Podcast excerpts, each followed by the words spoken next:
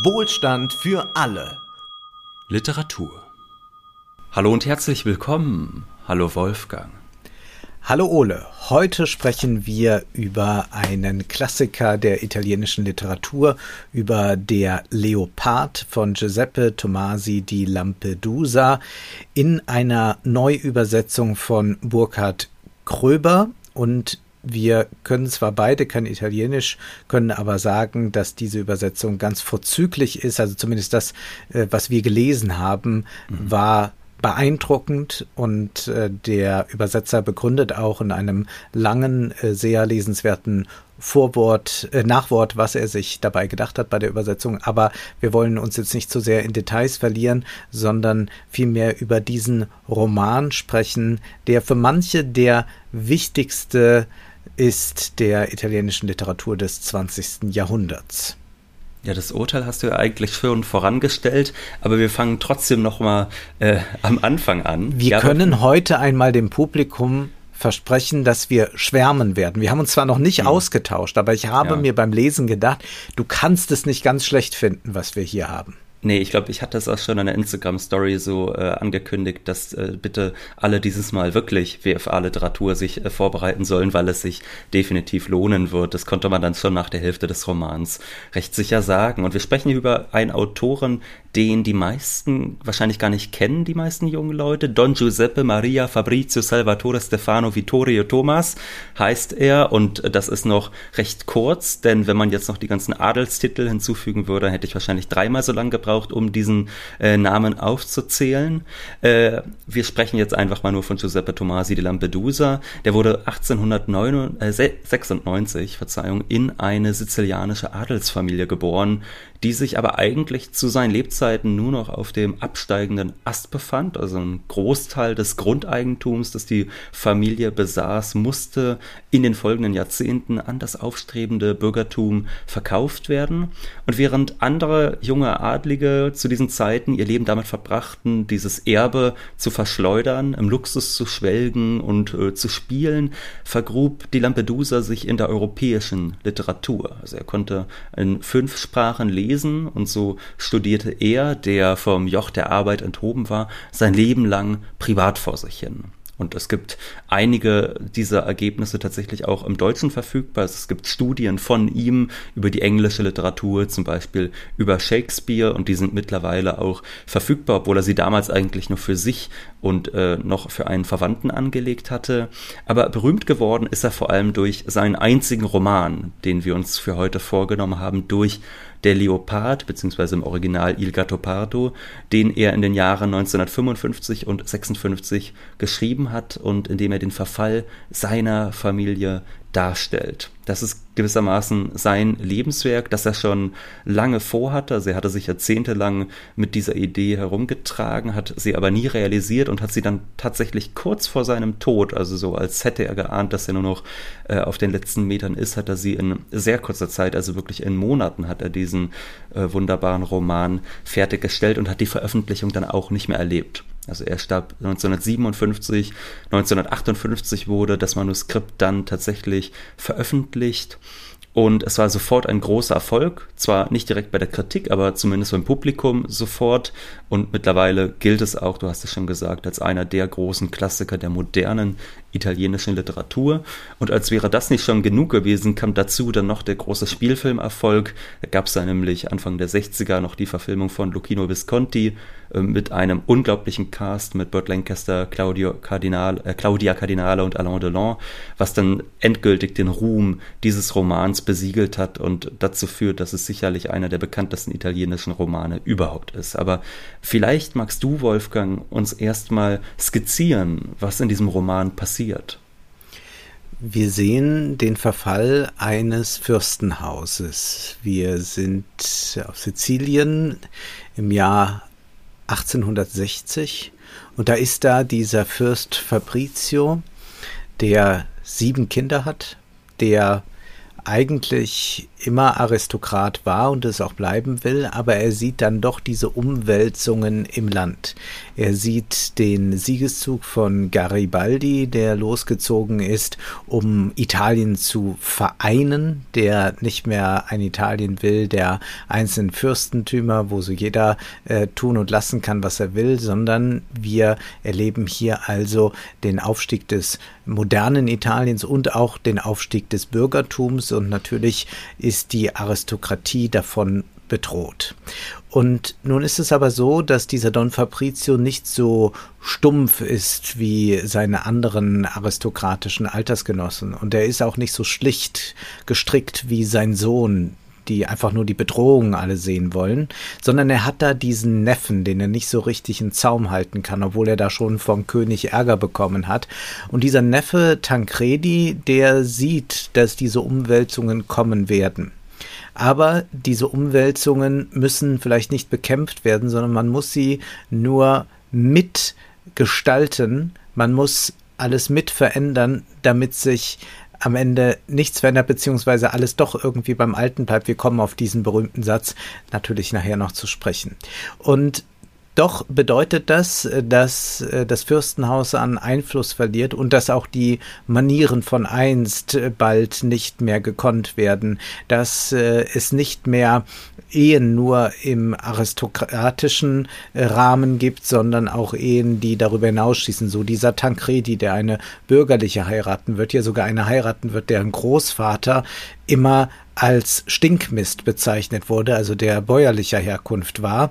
Und diese Angelika, die er heiraten wird, ist die Tochter des Bürgermeisters, eines Demokraten und auch noch eines, ja, man kann schon sagen, modernen Kapitalisten, eines, der äh, vor allem auf die äh, monetären Werte blickt und nicht auf so etwas wie Tradition Wert legt.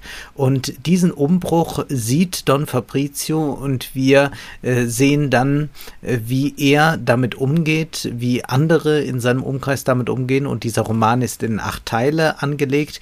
Wir behalten äh, nicht nur äh, Don Fabrizio im Auge, sondern es gibt da auch noch einen Pater, der sich nicht mehr so recht ja zurechtfindet in dieser äh, neuen Welt, sich versucht manches zu erklären.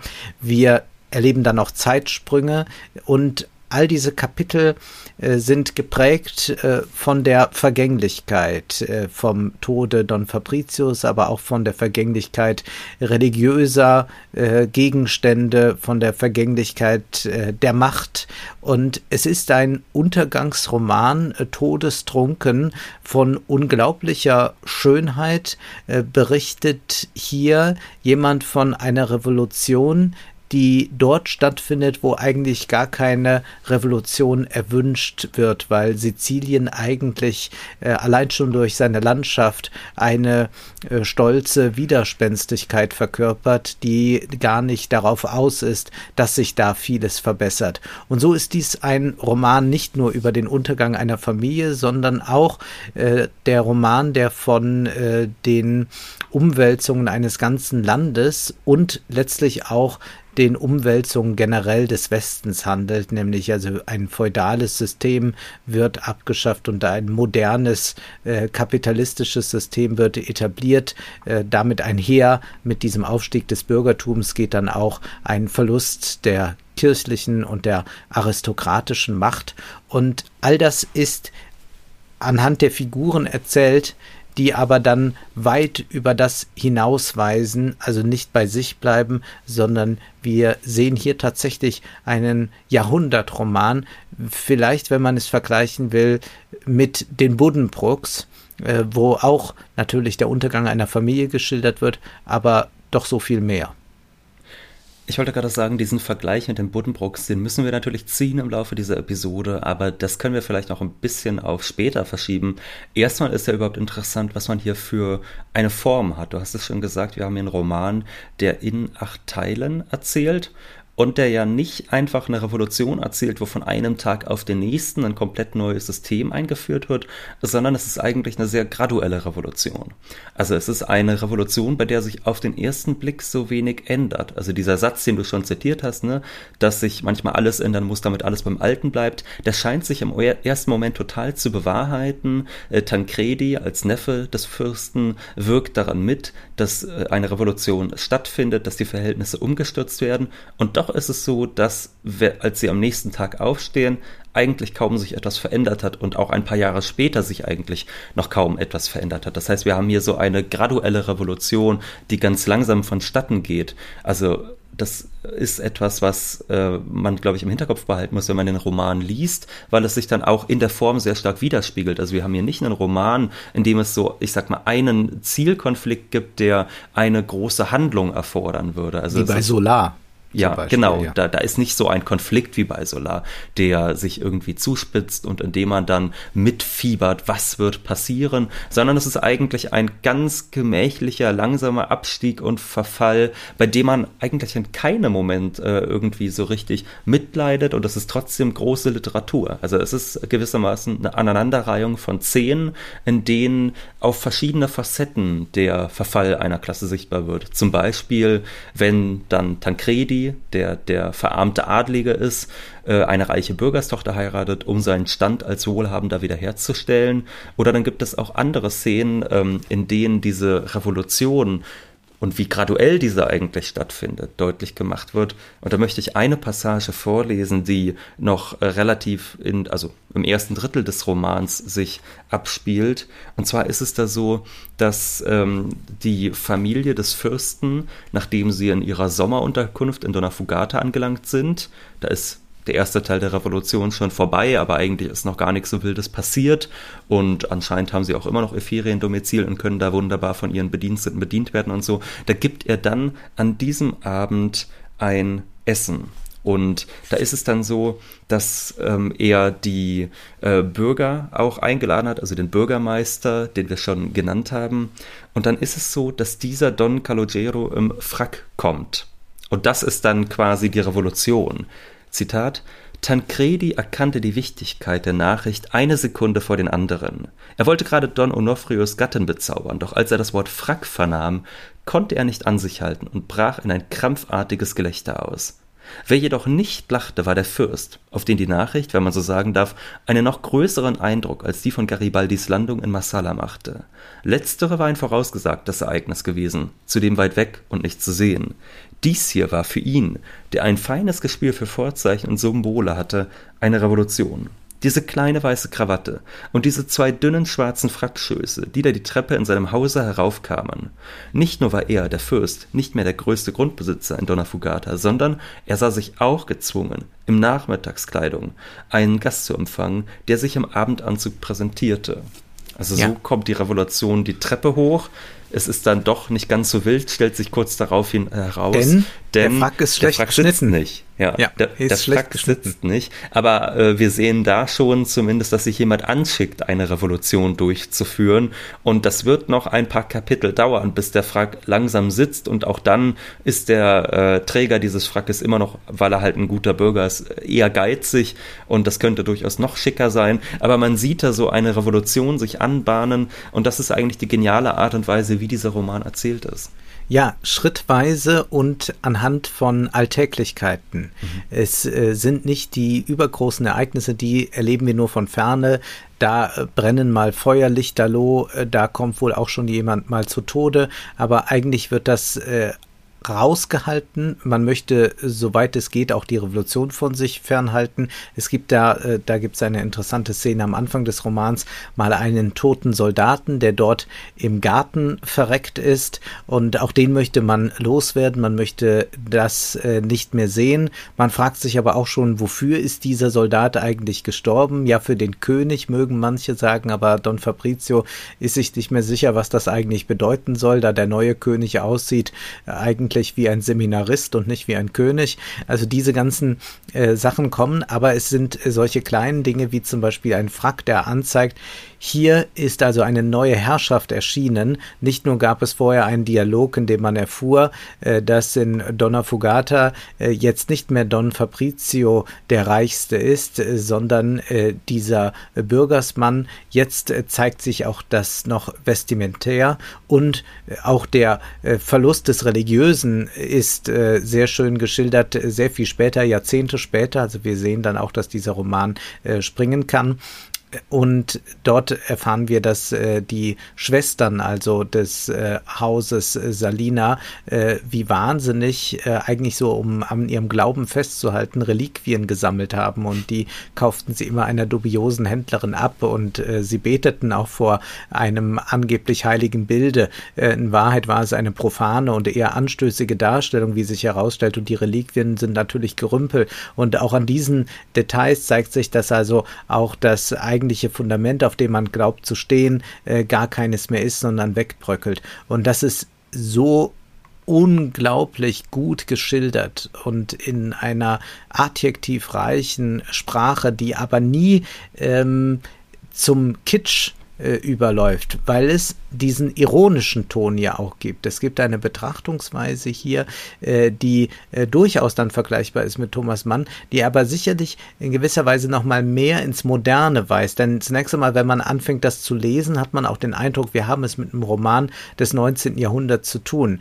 Dann hören wir aber aus der Erzählerperspektive plötzlich, nein, es ist ein sehr heutiger Blick auf die damalige Zeit. Ja. Beispielsweise äh, werden äh, Flieger aus dem Ersten Weltkrieg, äh, äh aus dem Zweiten Weltkrieg ähm, erwähnt oder äh, man äh, vergleicht Szene von von Eisenstein, Eisenstein wird genannt, ja. von Panzerkreuzer Potemkin oder man äh, strebt einen Vergleich an mit einem Überschallflugzeug, also ein Flugzeug, das erst Ende der 40er Jahre überhaupt erst erscheint. Und da merkt man plötzlich, aha, das ist also ein äh, Gegenwartsblick, also 50er Jahre Blick auf äh, diese untergegangene Welt. Äh, der Ton ist da, äh, dieser untergegangenen Welt, aber er ist zugleich auch schon einer, der ironisiert ist. Und was lernen wir aber jetzt hier ökonomisch aus diesem Roman? Denn wir wollen ja nicht nur über den Stil reden, wir werden nochmal darauf zurückkommen, aber was lernen wir eigentlich ähm, ökonomisch über äh, diese Welt? Äh, zunächst einmal,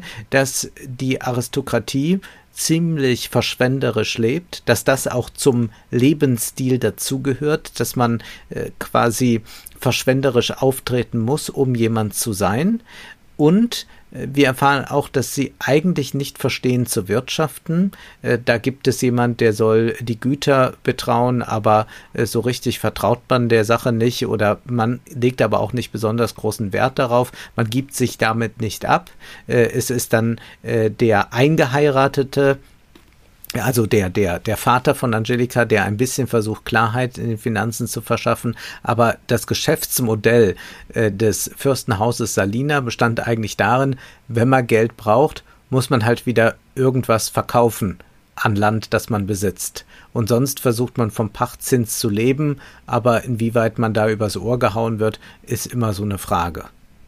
Ja, du hast gesagt, sie verstehen nicht zu wirtschaften. Das stimmt, äh, also dahingehend, dass man sagen muss, sie verstehen nicht modern zu wirtschaften, ja. also sie verstehen nicht kapitalistisch zu wirtschaften, sie verstehen nicht, dass man in dieser veränderten Welt, wenn man schon reich ist, dieses Geld investieren muss, um es zu mehren und dass es eben nicht wie früher reicht, vom Pachtzins zu leben. Das wäre ja die interessante Frage, ob in den vorherigen Zeiten, äh, wo man es noch nicht mit freien Bürgern zu tun hatte, die hingehen konnten, wo sie wollten und so weiter, ob man es in diesen Zeiten nicht vielleicht sogar gut geschafft hat, von dieser Pacht und all dem zu leben. Und offensichtlich ja. Genau, offensichtlich ja. Und von daher muss man sagen, damals haben sie verstanden zu wirtschaften, jetzt in dieser Zeit, in der das noch möglich war, aber an die neue Zeit, an die passen sie sich nicht an. Und deshalb ist es dann auch so, dass diese Aussage, die so oft zitiert wird, die wir jetzt ja auch schon zweimal zitiert haben, die Tancredi seinem Onkel zum Besten gibt, dass die nicht so hundertprozentig stimmt. Also Tancredi sagt am Anfang diesen berühmten Satz, wenn wir wollen, dass alles so bleibt, wie es ist, muss alles sich ändern. Und das ist interessant, weil Tancredi ja jemand ist, der sich ökonomisch gar nicht mehr verschlechtern kann. Sein Vater, der hat eigentlich schon alles verschleudert zu Lebzeiten, sodass ihm nichts mehr übrig bleibt. Und er kann also ins volle Risiko gehen, wohingegen natürlich der Fürst nicht so richtig den Anreiz dazu hat. Und darüber streiten sie dann, ob es sich nun lohnt, in dieser Revolution mitzumischen oder nicht. Und Tancredi sagt dann, na, ist doch besser, an diesen gesellschaftlichen Veränderungen auch praktisch teilzuhaben um sie dann auch in die gewünschte Richtung lenken zu können, als wenn man sich davon einfach nur überrumpeln lässt. Und das Spannende ist nun, der Fürst verhält sich dann sehr agnostisch. Also im Gegensatz zu zum Beispiel seiner Dienerschaft, die sagt, was das für eine Schweinerei ist, dass jetzt ja. auf einmal ein Bürger der größte Grundeigentümer von Donna Fugatas und nicht mal wie vorher der Fürst, so als ob die Diener davon irgendwas gehabt hätten. Ja? Im Gegensatz zu diesen Leuten ist es so, dass der Fürst da ganz stoisch draufblickt und sich ganz wenig Illusionen macht über die Notwendigkeit von so Leuten wie ihm, dass irgendwer so eine Adelsherrschaft bräuchte. Also er nimmt diesen Verfall der Klasse einfach stoisch hin und diese Weissagung, die am Anfang gesagt wird, von wegen, damit sich nichts ändert, muss sich alles ändern, die finde ich persönlich, die bewahrheitet sich ja aber gar nicht. Also auf den ersten Blick schon, klar, in den folgenden Jahren behalten sie ja erstmal noch ihr Eigentum, sie sind da nur gezwungen, es immer weiter zu verscherbeln, weil sie sich eben der neuen Wirtschaftsweise nicht anpassen. Aber ein paar Jahrzehnte später ist es dann ja durchaus so, dass ihnen der Rang abgelaufen ist und dass sich dann eigentlich auch alles verändert hat. Ja, und äh, da sie nicht, man kann sagen, sie sind nicht genügend bereit, äh, Tancredis Wort zu verinnerlichen. Es ist ja so, wann immer man einen Feuilleton-Artikel schreiben will über den Konservatismus, dann muss man immer diesen Satz zitieren, weil das immer so mhm. als äh, das Credo des äh, vernünftigen Konservatismus gilt. Also man muss sich mitwandeln, äh, damit äh, man bleibt äh, damit man also auch gleichzeitig konserviert ist. Ich würde auch sagen, dass sich hier ja fast alles äh, auflöst oder in Staub mhm. wirklich zerfällt um äh, das letzte Bild aufzugreifen, das wir hier jetzt nicht vorwegnehmen, aber es ist am Ende nur noch Staub da, nichts weiter. Und da kann man sagen, das ist nicht genügend beherzigt worden, aber ja, ich würde auch sagen, äh, der Satz äh, stimmt nur eine Weile, dass man in gewisser Weise mit den Aufständen paktieren muss, da wo sie eh nicht mehr aufzuhalten sind. Aber wenn dann nicht mehr daraus gemacht wird, äh, dann ist es schon fraglich. Und ich glaube, was ja hier hinzukommt, ist, dass wir es schon mit einem konservativen Roman zu tun haben, als wir schon deutlich vom Erzähler eine große Sympathie nahegelegt bekommen mit Don Fabrizio und hier ja auch etwas gesagt wird über den Ort, an dem es spielt, über dieses Sizilien. Und diese ganze Revolution, die da stattfindet, ist ja dazu da, dass sich das Leben dort verbessert in Sizilien für die Sizilianer. Und man erfährte aber dann, nein, die wollen eigentlich doch gar keine Verbesserung, so zumindest Don Fabricius Auffassung. Er unterhält sich mit Chevalier und sagt, die Sizilianer wollen nicht, dass es besser wird. Ich will ihnen etwas erzählen, was ich selber erlebt habe. Zwei oder drei Tage bevor Garibaldi Palermo einnahm, wurden mir ein paar englische Marineoffiziere vorgestellt. Sie taten Dienst auf den Schiffen, die vor der Küste ankerten, um die Lage zu beobachten.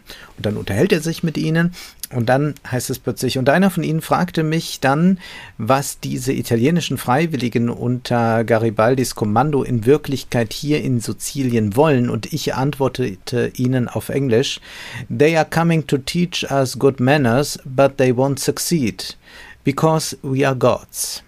Sie wollen uns gute Manieren beibringen, aber das wird ihnen nicht gelingen, denn wir sind Götter.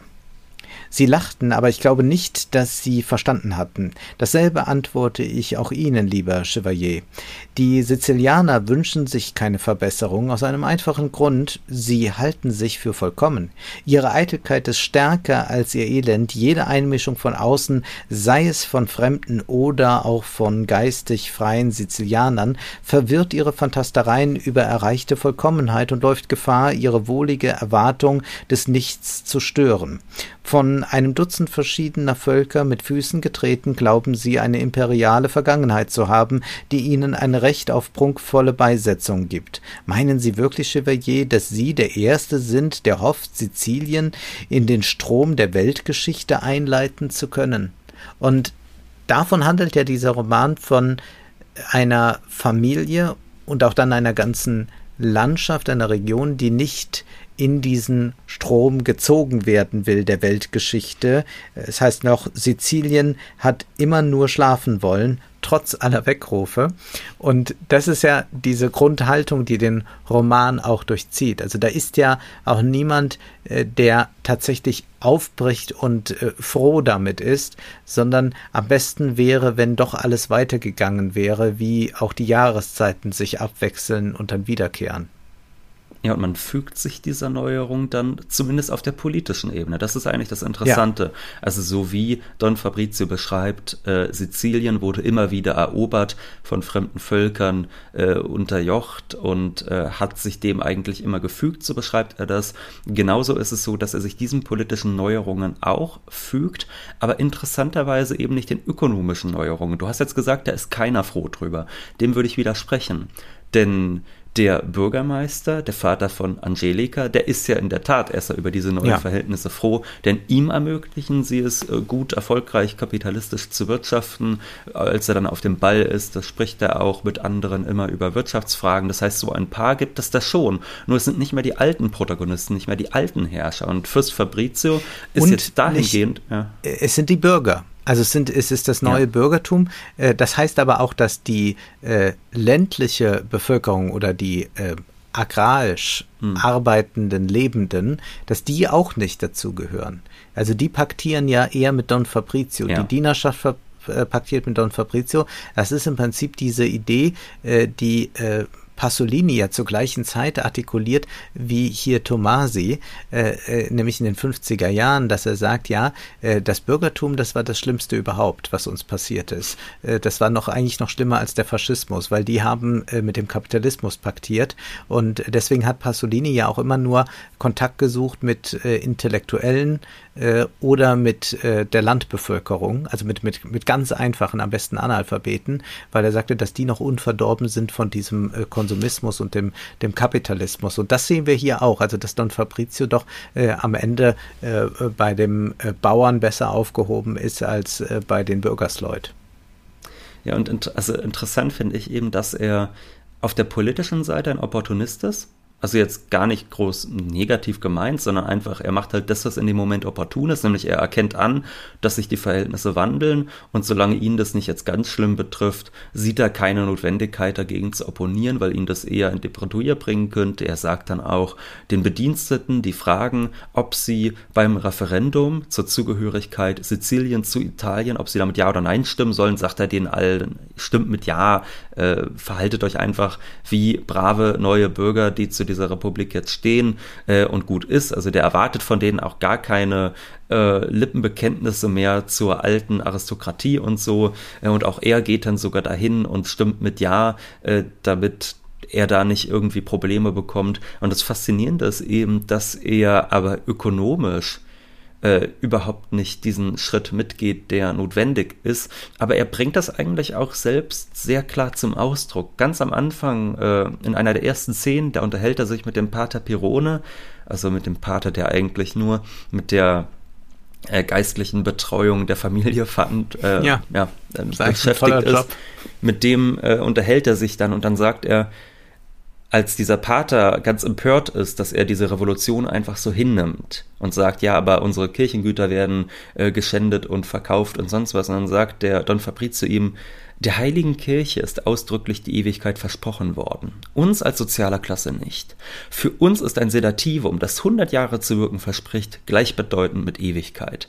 Wir können bestenfalls für unsere Kinder sorgen, vielleicht auch für unsere Enkel, aber jenseits davon, was wir noch hoffen können, mit eigener Hand zu liebkosen, haben wir keine Verpflichtungen.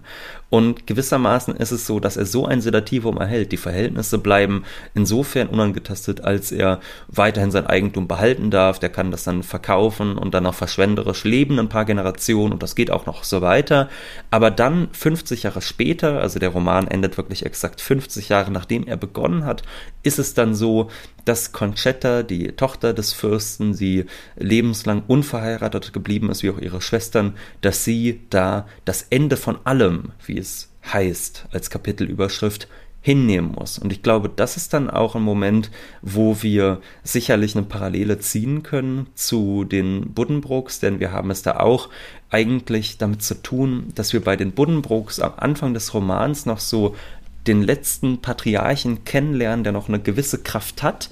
Und dann fasert das immer weiter auf, dieses in Anführungszeichen familiäre Geschlecht wird immer schwächer, erlebt einen immer größeren Niedergang. Und auch bei den Buddenbrooks ist es dann ja am Ende so, dass ähm, der letzte Sohn eigentlich noch gestorben ist, der da noch war. Und dass da dann nur noch die etwas anrüchigen Kinder von Toni Buddenbrook übrig bleiben.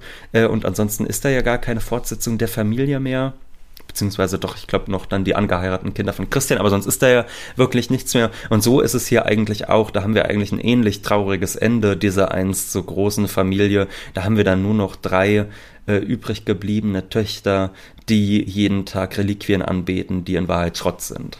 Ja. Nur haben wir es bei den Buddenbrooks mit einer Kaufmannsfamilie zu tun, genau. hier mit der Aristokratie. Ja. Und diese Aristokratie hat die Ewigkeit nicht gepachtet, sondern die Ewigkeit liegt eigentlich allein bei der Landschaft. Und äh, was hier ausgedrückt wird und bei der Kirche, so glaubt man zumindest, das würde man vielleicht heute auch nochmal perspektivisch ein bisschen anders sehen, äh, aber die Landschaft ist noch da. Und äh, da ist es auch äh, so schön zu lesen, wenn dann äh, Chevalier nach dieser Unterredung mit Don Fabrizio in die Postkutsche steigt. Und das heißt dann, es tagte gerade, das wenige Licht, dem es gelang, die dichte Wolkendecke zu durchdringen, wurde erneut behindert von dem uralt verkrusteten Schmutz auf der Fensterscheibe. Chevalier war allein. Zwischen Gerüttel und heftigen Stößen benetzte er sich einen Finger mit Speichel und rieb auf der Scheibe ein augengroßes Loch frei. Er schaute hindurch. Vor ihm unter dem aschgrauen Licht zuckte die Landschaft auf und nieder, unerlösbar. Also hier auch nochmal dieser Ausdruck, äh, egal welche Veränderungen kommen, es wird sich am Ende auch nichts verändern. Also da hat man es nochmal so auf so einer ganz überzeitlichen Ebene. Und das ist ja, um jetzt ein bisschen diesen Stil nochmal mhm. zu beschreiben, etwas, was äh, äh, Tomasi unglaublich gut kann, nämlich Innerlichkeiten zu beschreiben oder auch ähm, Atmosphären zu beschreiben über Landschaften und Gegenstände macht er das. Also Innenräume ja. sind ganz entscheidend. Was ist in den Innenräumen zu sehen? Äh, wie wirkt das dort? Also der Blick auf diese Gegenstände. Die künden von Innerlichkeiten, die in der Aristokratie nicht ausgesprochen werden können.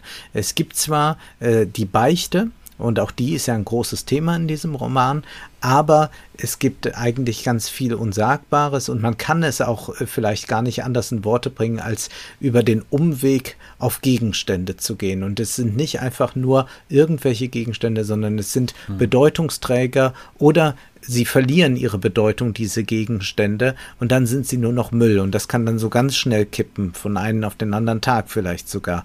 Und das ist so herausragend, also dass man diese Gegenständlichkeit dieser Welt so stark macht und das auch dann unterschieden wird von den Gegenständen des Kapitalismus. Also dort wird ja, ähm, es gibt ja diese äh, Szene dann, wo dann quasi die beiden äh, Schwiegerväter sich gegenüberstehen, also der Onkel von Tancredi, also Don Fabrizio, und der Vater von Angelica und die äh, bewundern dann dort eine güldene Decke und wie äh, großartig das alles gearbeitet ist. Das sieht Don Fabrizio. Er sieht also äh, die Kunstfertigkeit in den Dingen und dann taucht der Schwiegervater, also der Bürger auf und äh, stellt sich die Frage, was das wohl alles wert ist. Also er und ob man das heute das noch so bauen könnte bei den Goldpreisen.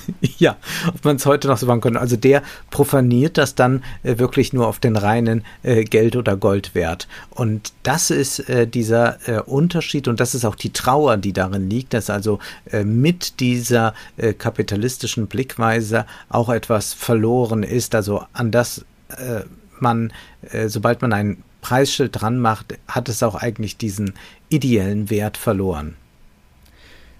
Der Stil ist. Bist du auch konservativ geworden jetzt übers Lesen des Romans? Wahnsinnig konservativ. Nee, das nur nicht. Ich finde ja auch gar nicht, dass es so ein konservativer Roman ist, sondern ich finde eigentlich, dass der Fürst sich an so einer komischen ähm, ähm, Handlungslosigkeit dort äh, befindet in dem Roman, dass man so ein bisschen den Eindruck hat, als wüsste der selbst fast schon, dass eigentlich das, was um ihn herum passiert, eigentlich doch rechtschaffen ist. Deshalb finde ich gar nicht, dass der Roman so wahnsinnig konservativ ist, sondern ich finde, das ist ein wirklich lustiger äh, Blick, der dazu, oder na, lustig ist jetzt auch übertrieben. sagen wir nicht lustig, aber es ist durchaus humorvoller Blick, der da zurückgeworfen wird auf diese Zeit. Also Und er verklärt nicht den Konservatismus, sagt nicht, Mensch, das war die mhm. tolle Welt, äh, sondern der Roman ist so weise, dass er natürlich über die Vergänglichkeit überhaupt weiß. Und das ist äh, vielleicht die wahre konservative Note darin. Also gar nicht so sehr darauf äh, gerichtet, äh, was hätte man von der Aristokratie retten können oder so, sondern es gibt diese Passage, wo Don Fabrizio nochmal so für sich artikuliert, äh, dass doch alle sterben werden. Also warum sich überhaupt jetzt über irgendwas noch mokieren oder so? Das ist doch, es werden doch eh alle sterben. Und das weiß er ja auch für sich und, und dass das so ist und dass er vielleicht noch äh, dem Leben das ein oder andere Jahr abtrotzen kann, aber, aber sterben werden wir. Und dass da also die Vergeblichkeit alles irdischen Tuns, das ist natürlich sehr katholisch gedacht, äh, so zum Ausdruck gebracht wird. Das macht, glaube ich, die konservative Note aus, aber es ist nicht konservativ im Sinne von äh, CDU oder so. Ja, ja, und also wenn wir jetzt doch mal, du hast ja schon eben den Stil nochmal so hochgelobt, dem will ich mich ganz kurz anschließen. Ich habe das ja schon oft gesagt bei WFA Literatur. Ich bin ja nicht so der fanatische Freund langer Beschreibungen und es ist doch unglaublich beeindruckend in diesem Roman. Es ist ein Roman, der wenig Handlung in einem konventionellen Sinne hat, ja, also wie man zum Beispiel bei einem Solar hat oder bei äh, so konventioneller Unterhaltungsliteratur gibt es relativ wenig Handlung, die auf Spannungsmomente, auf Überraschungen etc. ausgelegt ist. Und noch dazu ist es so, dass es ein Roman ist, der sehr viel beschreibt und der trotzdem nie langatmig ist. Ich finde, es war wirklich eine der kurzweiligsten Lektüren, die wir äh, in diesem Format bislang hatten. Ja. Gut, es ist auch kein wahnsinnig langer Roman, es sind ja nur 350 Seiten Text und doch also ich bin sehr, sehr beeindruckt davon, wie man bei einem so elegisch schweifenden Roman es schafft, so eine Kurzweiligkeit zu haben. Das liegt einerseits an den Bildern, die erzeugt werden. Also zum Beispiel äh, gibt es ja diese Stelle, du hast da jetzt schon mehrfach draus zitiert, aber ich möchte aus diesem Dialog über Sizilien nochmal ein, zwei Sätze zitieren, die ich einfach als ein ganz wundervolles Bild empfinde. Und zwar, da heißt es dann, Sie sprachen vorhin von einem jungen Sizilien, das sich den Wundern der modernen Welt zuwendet. Mir kommt es eher vor wie eine Hundertjährige, die im Rollstuhl durch die Londoner Weltausstellung geschoben wird und von nichts versteht, auf alles pfeift, auf die Stahlwerke von Sheffield ebenso wie auf die Stofffabriken von Manchester und sich nur danach sehnt, in ihren Halbschlaf zurückzusinken, zwischen ihre verschwitzten Laken und mit dem Nachtgeschirr unterm Bett. Und dann gibt es da später eine Stelle, die natürlich die Marxisten aufhorchen lassen sollte. Und zwar ist es so, dass er dann auch in demselben Dialog sagt, ich gehöre einer, äh, ich bin ein Repräsentant der früher herrschenden Klasse, unvermeidlich verquickt mit dem bourbonischen Regime und durch die Bande des Anstands, wenn auch nicht die der Zuneigung mit ihm verbunden. Ich gehöre einer unglücklichen Generation an, die zwischen der alten und der neuen Zeit lebt und sich in keiner der beiden wohlfühlt. Da muss man natürlich als Marxist und insbesondere als jemand, der dann vielleicht noch mit Italien sich auskennt, an Gramsci denken, der dann ein paar Jahrzehnte vor äh, die Lampedusa ja schrieb, die alte Welt liegt im Sterben, die neue ist noch nicht geboren, es ist die Zeit der Monster. Es ist natürlich ein völlig anderer Kontext, aber es ist genau eigentlich dieselbe Aussage, die auch der Fürst hier trifft und die dann ein paar Seiten später sehr greifbar wird, wenn dann nämlich noch beschrieben wird, was man da auf den Straßen sieht in Sizilien. Zitat: Im fahlen Licht um halb sechs Uhr morgens erschien Donna Fugata leer und verlassen. Vor jeder Wohnung häuften sich die Abfallreste der elenden Mahlzeiten an den leprösen Wänden. Zitternde Hunde durchwühlten sie mit immer enttäuschter Gier. Da und dort stand eine Tür schon offen, und der Müffelgeruch der Schlafenden verbreitete sich auf der Straße. Im schwachen Licht der Tochter untersuchten Mütter die trachomatösen Lieder ihrer Kinder. Fast alle trugen schwarz, und viele waren die Frauen jener halbverwesten Toten gewesen, über die man an den Kehren der Bergpfade stolpert. Männer mit schweren Hacken auf der Schulter kamen heraus, um nach jemandem zu suchen, der ihnen, so Gott wollte, Arbeit gab. Und wir haben das ja schon oft im normalen Podcast auch gesagt, dass man als Lohnabhängiger darauf angewiesen ist, dass jemand anders einem Arbeit gibt, weil man nicht selbst über den Grund und Boden verfügt, den man bearbeitet oder vielleicht noch nicht mal über die Produktionsmittel, mit denen man den Boden bearbeitet. Das ist kein Glück, sondern das ist ein Pech und das ist ein besonders großes Pech in so einer Zeit des Umbruchs, wo die Verhältnisse sich wandeln, wo die alte Ordnung zersetzt wird, aber noch keine richtige neue Ordnung entstanden ist, in die man sich irgendwie einfügen kann. Und all das wird in diesen Passagen ganz großartig offenbar, ohne dass es vom Autor selbst herausgestellt wird. Also es ist kein Roman, dem man die ökonomische Wandlung irgendwie direkt entnehmen kann, also die einem so wie bei einem Brecht oder bei einem Solar regelrecht entgegengeschleudert wird, sondern da muss man schon zwischen den Zeilen lesen, was hier passiert. Oder die Dialoge gründlich studieren, beispielsweise wenn Pater Pirone in der Heimat ist, er dort auf äh, viele Weggefährten von einst trifft, die auch alle die Welt nicht mehr verstehen. Und da ist beispielsweise ein Kräutersammler. Auch das ist ja schon ein Berufsstand, bei dem man sich denken kann, dass der im modernen Kapitalismus nicht mehr allzu viele Chancen hat.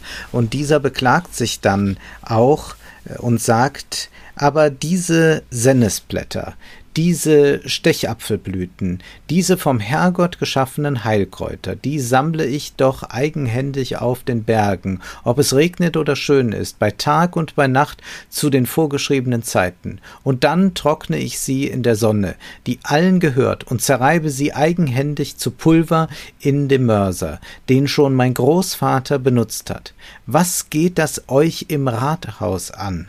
Warum soll ich euch zwanzig Lire zahlen? Bloß einfach so für eure schöne Visage? Das heißt, er soll jetzt Steuern zahlen, er soll Abgaben machen, er soll jetzt sich eigentlich als Unternehmer verstehen und er nimmt ja etwas aus der Natur, aber er sagt, die Natur ist doch für uns alle da, wie die Sonne für uns alle scheint.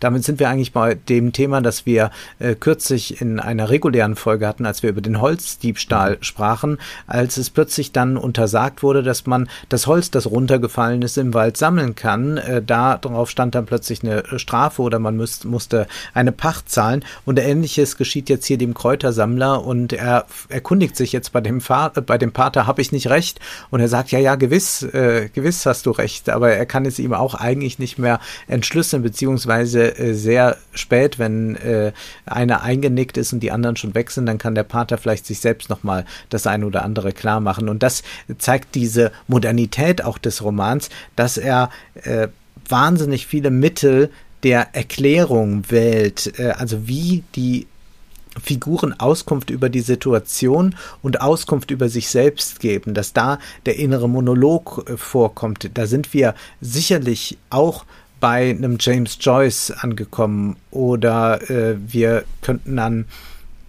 äh, Autoren denken, die ähm, versuchen eigentlich so eine äh, Zeitlichkeit zu durchbrechen. Denken wir auch an, an so einen Roman wie Orlando, ja. Äh, und hier haben wir es äh, mit äh, einem Erzähler zu tun, dem das auch gelingt, der also nur scheinbar etwas antiquiert wirkt. Das war ja die erste Reaktion von Verlagen und auch von Kritikern. Naja, das ist irgendwie Demodé, was der macht. Aber nein, er macht das vielleicht subtiler als ein experimenteller Roman, aber er macht es, er führt uns eigentlich äh, mit diesem Blick in die Moderne und zeigt dann also durch die Erzählweise selbst, hier hat sich etwas verändert. Also auch ich kann nicht literarisch äh, die alte Welt herstellen. Ich kann sie nochmal evozieren, aber äh, dann ist sie doch auch schon geprägt von äh, der Moderne, die unaufhaltsam ist. Alles schreitet weiter fort.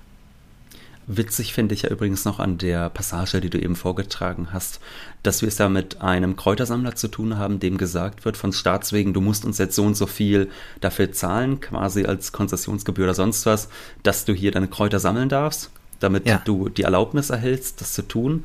Und da sieht er, und da hat er ja nicht ganz unrecht, ein Verhältnis der Ausbeutung, also dass er quasi etwas produziert und jemand anders sich daran bereichert, sich da was von aneignet. Und da hat er ja auch recht. Das ja. Lustige ist nur, dass er natürlich das vorher in den ähm, aristokratischen Verhältnissen so ja sicherlich auch tun musste, also dass er in irgendeiner Form etwas abgeben muss von dem, was er produziert, damit er das darf und dass er sich darüber nicht beschwert hat, aber jetzt, wo vielleicht weiß nicht, der Staat noch mal ein bisschen mehr will, er auf einmal merkt, dass es so ja nicht zugehen kann. Das heißt, auch da merkt man dann wieder die Beschränktheit der, äh, des, des Weltverhältnisses der Menschen in den Verhältnissen, in denen sie leben. Ja. Und vielleicht jetzt noch ein letztes Wort von mir äh, zu einem Thema, das wir noch ausgespart haben eine Stelle, die ich gerne vorlesen möchte, ja. und zwar äh, die Liebe. Es ist natürlich auch ein großes Thema in diesem Roman. Die Liebe ist eigentlich nie eine wirklich erfüllte. Der Fürst sagt es am Anfang relativ deutlich. Ja, da ist so mal. Ja, sollen wir Jahr. die mal zuerst nehmen? Sollen wir das mal gerade ja, bevor wenn du, du gehst, du willst hast, ja bestimmt, du willst ja bestimmt Tancredi und äh, Angelika uns äh, Wollte ich auch nicht, aber mach ruhig. Ah, okay, ich wollte jetzt der ja. der der also der Fürst äh, ist ja noch äh, bei Manneskraft, wie man damals sagte und ja. ähm, ist da immer mal wieder unterwegs und äh, geht also zu Prostituierten. Und er nimmt dann mitunter aber auch den Pater noch mit. Also es ist sehr katholisch. Also der Pater geht nicht mit zu der Prostituierten, aber der kommt dann mit in die Stadt, um nach außen hin zu signalisieren, wir reisen gemeinsam in die Stadt, aber worum es eigentlich geht, ist klar. Und ähm, seine Frau ist natürlich sehr unglücklich dann darüber und es gibt dann Tobsuchtsanfälle und so weiter. Und dann wird auch hier wieder ähm, ganz modern so ein innerer Monolog geschildert, äh, denn es ist ja so, der Pater ist jetzt dabei, er fragt sich, muss ich dann eigentlich beichten gehen, äh, weil der Pater doch jetzt eh weiß, was heute Abend passieren wird, äh, dass ich da diese Frau aufsuche.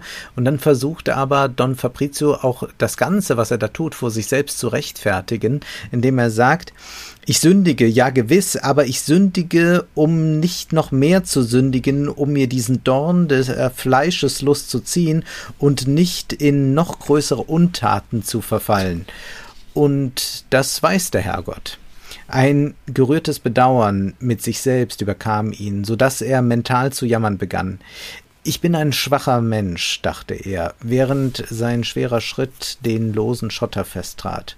Ich bin schwach und niemand steht mir bei. Stella, oh ja, gewiss, der Herr weiß, wie ich sie geliebt habe. Als wir heirateten, waren wir zwanzig, aber jetzt verlangt sie zu viel und sie ist auch zu alt. Der Schwächeanfall war vorüber. Ich bin noch ein kräftiger Mann.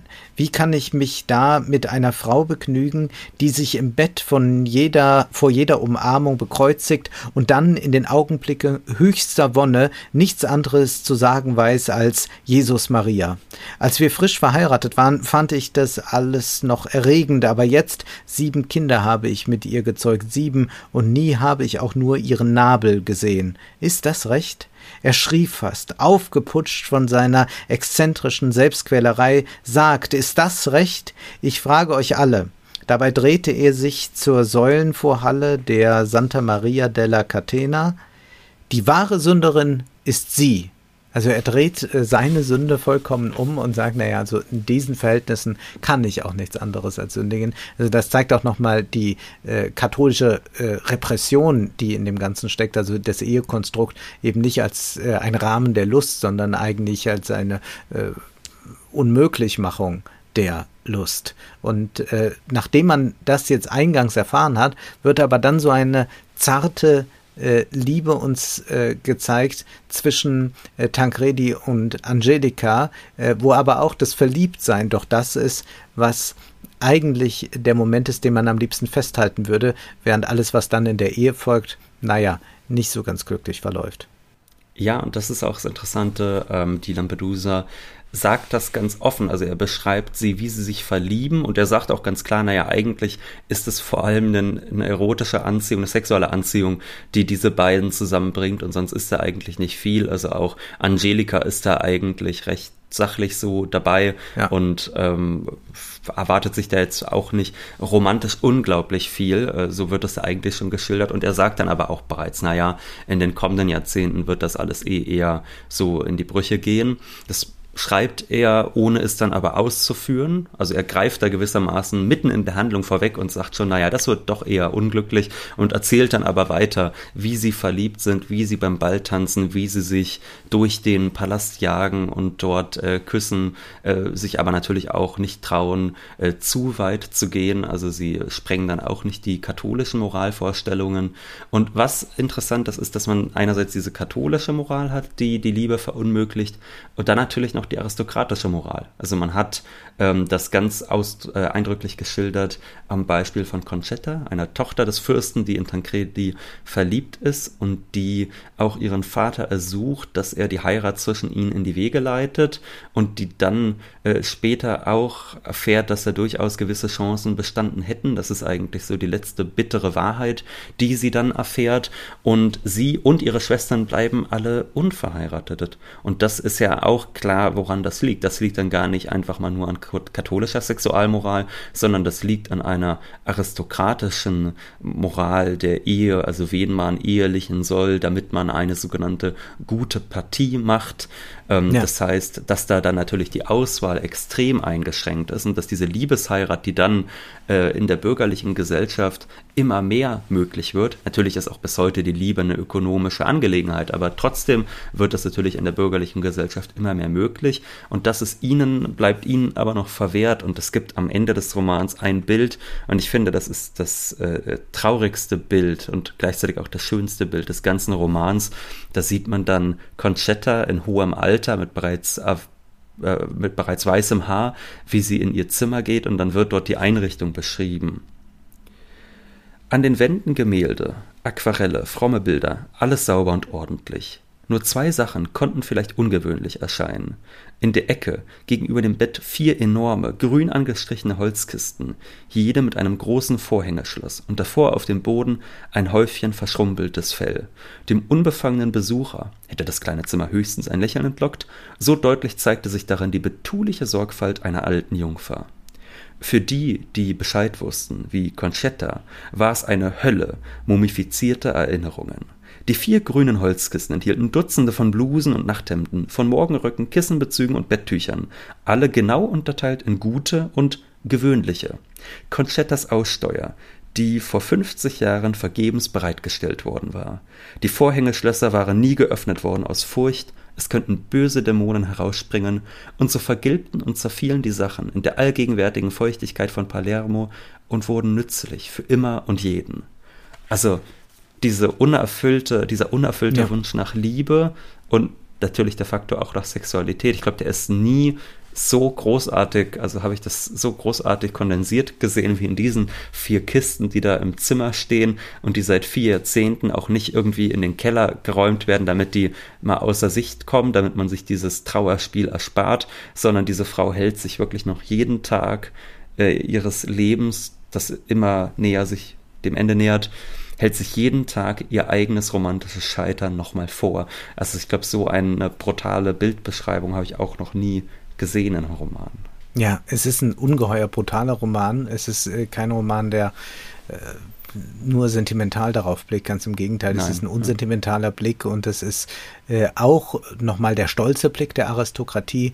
Äh, vielleicht eine letzte Passage, die ich äh, präsentieren möchte, ist, dass äh, dieser Don Calogero, Mhm. Also der ähm, Vater von Angelica, der Bürgersmann, der dann reicher ist als äh, Don Fabrizio, äh, darüber nachdenkt, ob Manieren auch äh, doch vielleicht ganz sinnvoll wären, äh, sie an den Tag zu legen. Und er äh, überlegt dann, inwieweit er da einen Profit draus schlagen könnte. Also Manieren sind vielleicht so etwas wie profitbringender Altruismus. Also man hat ja was davon, wenn sich vielleicht alle gut äh, benehmen und das ist dann etwas, dass man es also doch ins Reich der äh, Nützlichkeit überführen kann mit den Manieren, dass das nicht nur so ein Geplänkel der Aristokratie ist. Und dann heißt es da, und hier haben wir dann diesen bösen Blick wieder. So begriff Don Calogero allmählich, dass eine gemeinsame Mahlzeit nicht unbedingt ein Orkan von Kaugeräuschen und Fettspritzern sein muss, dass ein Gespräch sehr gut auch anders als ein Streit unter Hunden ablaufen kann, dass einer Frau den Vortritt zu lassen ein Zeichen von Stärke ist und nicht von Schwäche, wie er gemeint hatte, dass man bei einem Gesprächspartner mehr erreichen kann, wenn man zu ihm sagt, vielleicht habe ich mich nicht ganz gut ausgedrückt, anstatt du hast überhaupt nichts kapiert. Und das, wenn man solche Taktiken anwendet, Mahlzeiten, Frauen, Argumente und Gesprächspartner etwas hinzugewinnen, was voll und ganz zum Vorteil dessen gereicht, der sie gut behandelt. Es wäre gewagt zu behaupten, dass Don Calogero aus dem Gelernten unmittelbar Nutzen gezogen hätte. Er lernte von nun an, sich etwas besser zu rasieren und sich weniger darüber aufzuregen, wie viel Seife beim Waschen verbraucht wurde. Das war alles. Doch für ihn und die Seinen war es der Anfang jenes konstanten Verfeinerungsprozesses einer Klasse, der im Laufe von drei Generationen aus effizienten Rüpeln wehrlos wehrlose Gentleman macht. Diese feinen Unterschiede, die sich ja so langsam ausprägen und die Bourdieu hätte schön beschreiben können, die werden von Tomasi angedeutet bereits, und das ist es ja dann auch, dass die bürgerliche Klasse äh, sich einen neuen Habitus äh, zurechtlegt, manches von der Aristokratie übernimmt, einiges weglässt und dass man auch da Wert darauf legt, äh, die äh, Sinne zu verfeinern, die Manieren zu verfeinern, einen Habitus äh, sich zu erarbeiten und äh, dieser Umbruch ist auch hier so schön, weil noch der Kontrast so groß ist von denen, die neureich sind und jenen, die das alte Geld haben. Insofern äh, auch hier wieder ein böser, aber ein doch sehr amüsanter Blick. Das heißt, wir empfehlen diesen Roman. Anders kann man es nicht sagen, und zwar ja. ausdrücklich und unbedingt. Das auf jeden Fall. Jetzt bleibt eine andere Frage, die ich noch mal ganz kurz äh, aufwerfen möchte. Wie umgehen mit diesem Film? Ich muss gestehen, es war ein Film, also ich wollte ihn seit Jahren sehen, seit mhm. vielen Jahren. Ja. Äh, es ist ja auch ein äh, unglaublicher äh, Cast, der sich dort die Ehre gibt. Das habe ich ja vorhin schon aufgezählt. Die Frage ist so für mich, ich habe den jetzt gestern Abend zum ersten Mal gesehen und mag sein, dass wenn auch drei, äh, draußen das so heiß ist wie in Sizilien, dass man dann, wenn man drei Stunden drin im Warmen sitzt, dass man das nicht so ganz genießen kann, wie man sollte, dass es vielleicht im akklimatisierten Kino mir noch besser gefallen hätte. Aber ich muss ehrlich sagen, ich weiß nicht, was dieser Film eigentlich dem Ganzen Neues gibt. Also ich würde sagen, auch, also der Film ist gelungen, aber ich würde sagen, alles, was an dem, oder fast alles, was an dem Film gelungen ist, entstammt eigentlich dem Roman. Also die Dialoge, die sind eins zu eins äh, übernommen eigentlich. Die Handlung ist ja auch übernommen, wenn auch die letzten Teile des Romans nicht im Film vorkommen, aber bis dahin ist es genau gleich. Ähm, es ist eigentlich ein sehr brav abgefilmter Roman, der natürlich ästhetisch herausragend ist, aber also der Film ist naja, also brav abgefilmt finde, ist es nun nicht. Also es ist schon trotzdem, mit aller Raffinesse, die man äh, an den Tag legen kann, wenn man eine solche Verfilmung äh, anlegt, äh, verfilmt. Also es ist nicht so, dass wir es hier also das klingt so brav, das klingt, als hätte man so einen Fernsehzweiteiler Ja, das ist jetzt nicht wie wenn Detlef Book Felix Kroll verfilmt. Ja, also es ist schon mit mit aller, mit aller Kunst, die man haben kann. Und es ist auch getragen äh, von dieser Schwermut, die Visconti natürlich auch zu eigen ist, da er ja äh, ein äh, ganz ähnliches äh, Familienbild äh, auftun kann, wenn er in die Vergangenheit blickt. Ich äh, glaube auch, dass die Verfilmung nicht in dem Sinne eine neue Interpretation des Stoffs vorliegt. Ich glaube aber, dass die äh, Verfilmung so gut ist äh, und äh, so atmosphärisch dicht ist, dass sie auch ohne den Roman bestehen kann. Äh, denn ich kannte mhm. die Verfilmung äh, bestimmt schon zehn Jahre, zwölf Jahre früher als den Roman und äh, habe den Roman in dem Sinne, als ich den Film sah, nicht vermisst. Äh, und ich würde jetzt auch sagen, man muss den Film äh, nicht zum Einstieg sehen und dann den Roman lesen. Äh, das war jetzt die falsche Reihenfolge. Ich würde sagen, dass man den Roman lesen sollte und dann nach einer Weile noch einmal sich den Film ansieht und dann sieht man zwei ähm, Kunstwerke, die für sich stehen, wenngleich die Verfilmung ein bisschen davon profitiert, dass es den Roman schon gab. Das ist schon zugegeben. Aber man sollte schon Burt Lancaster, Claudia Cardinale und Alain Delon als Tancredi, wer hätte es sonst machen sollen, erleben.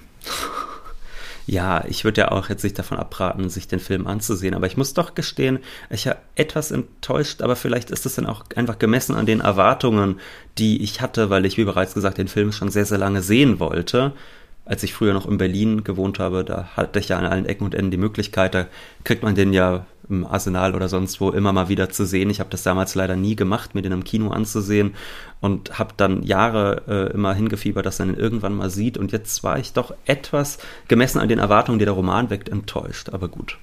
Ja, der Roman er hat äh, mehr Ausführlichkeit zu bieten. Das ist notwendigerweise so, auch wenn der Film drei Stunden dauert. Aber der ja. Film ist äh, ein, ein äh, eine mustergültige Literaturverfilmung. Insofern sollte man den nicht verpassen. Aber noch wichtiger ist es aber erst einmal, diesen Roman zu lesen, denn ja. das ist äh, selten, dass wir so etwas Gutes in Wohlstand für alle besprochen haben. Und wir sind gespannt, wo es uns das nächste Mal hintreibt. Äh, zunächst einmal können wir sagen, wir gehen auf die Bühne, wir lesen ein Theaterstück oder die Autorin selbst nennt es einen Bühnenessay. Ja, wir lesen Elfriede Jelineks Rheingold.